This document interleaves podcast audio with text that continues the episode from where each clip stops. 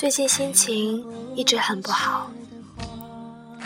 一直以为来到想来的地方、想来的学校，那种感觉应该是得偿所愿。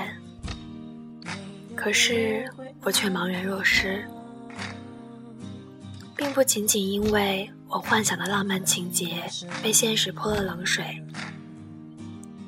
并不仅仅因为当初的英文让我丧失了辨别信息的能力，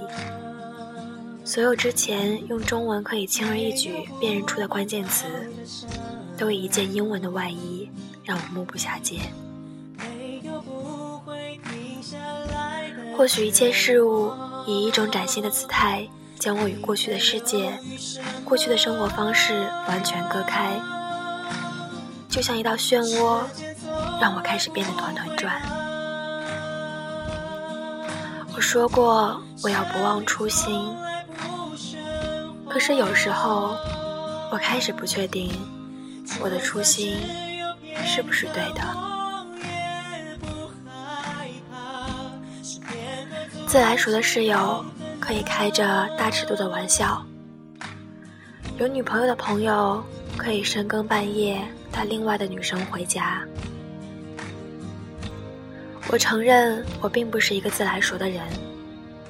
我需要时间让其他人慢慢了解我、欣赏我、接近我。可是我现在最缺少的。就是时间。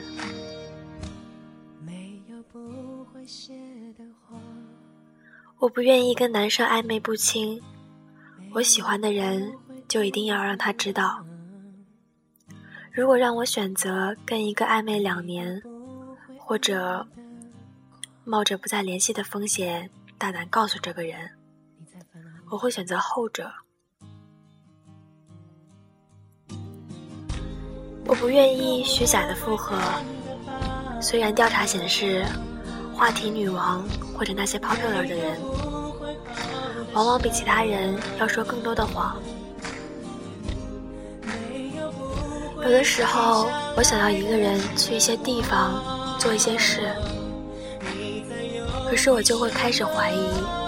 是不是自己不够好？一个人会不会让人觉得很悲哀？因为一个人的时候，就会缩减跟其他人社交的时间，所以我就会常常纠结。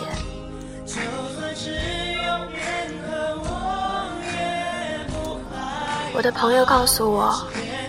这些也是你最与众不同的地方，就像是我可能不会爱你里面李大人跟程又青的说的那些话。狮子